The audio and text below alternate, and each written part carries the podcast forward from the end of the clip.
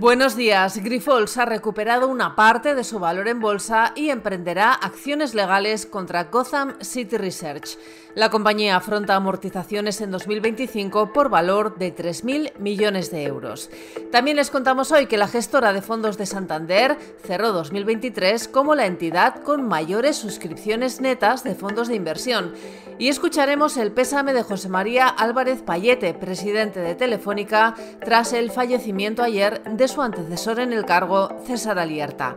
Les contamos además que Cabify ha conseguido financiación por valor de 15 millones de euros y que la SEC ha dado luz verde al primer fondo cotizado en Bitcoin.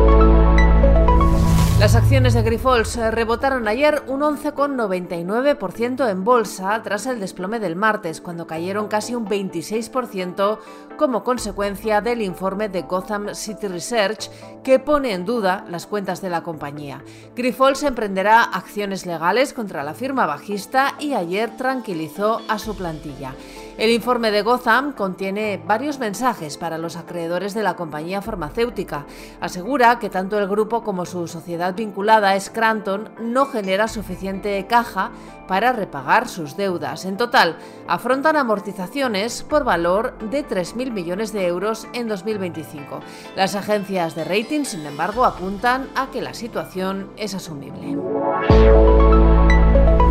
Santander Asset Management ha cerrado 2023 como la entidad con mayores suscripciones netas en fondos de inversión, tras captar alrededor de 4.500 millones de euros netos en los últimos 12 meses. Santander ha intensificado las ventas de fondos en el último tramo del año, en un ejercicio en el que la banca española ha protagonizado una guerra por captar el ahorro más conservador a través de productos de inversión al calor de las rápidas subidas de tipos de interés en la zona euro. Santander ha captado prácticamente uno de cada cuatro euros netos que han entrado en fondos. Ayer falleció César Alierta, quien fuera presidente de Telefónica. Murió en Zaragoza, su ciudad natal, a los 78 años. Alierta dirigió la operadora desde 2000 hasta 2016. El actual presidente de la compañía, José María Álvarez Payete, se despidió de su antecesor con estas palabras.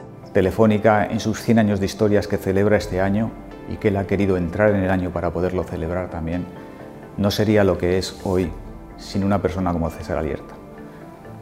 Desde luego, desde todos nosotros, nuestro pésame más profundo a la familia y desde luego el mensaje de que deja una huella que es imposible que se olvide en una compañía como Telefónica y desde luego en todos y cada una de las personas que formamos la familia Telefónica.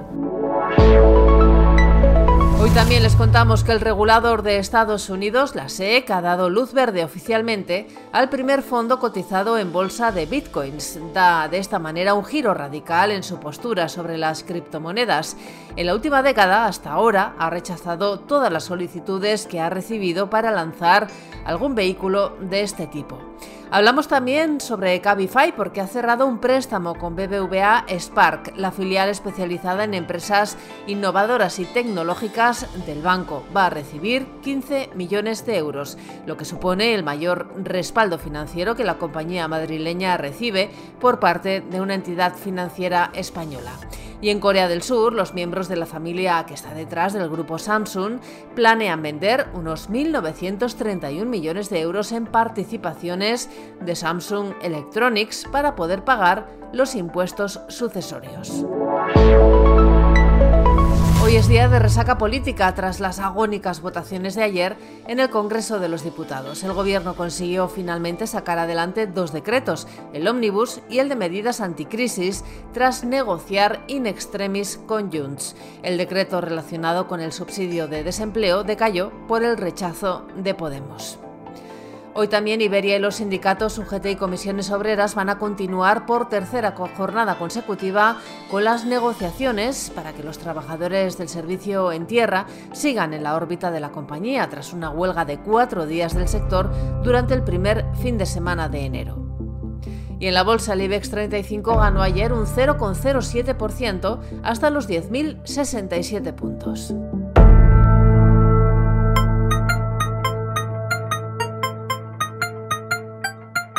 Financial Times abre con la aprobación de los fondos cotizados en bitcoins en Estados Unidos y nos cuenta también cómo trabajan los moderadores de contenido de las redes sociales. Son jóvenes expuestos a imágenes extremas y muchos sufren estrés postraumático, insomnio y trastornos de socialización. Estos son algunos de los asuntos que van a marcar la actualidad económica, empresarial y financiera de este jueves 11 de enero. Soy Amayor Mechea y han escuchado La Primera de Expansión, un podcast editado por Raquel Moreno y dirigido por Amparo Polo. Nos pueden seguir de lunes a viernes a través de expansión.com, de nuestras redes sociales y de las principales plataformas de podcast.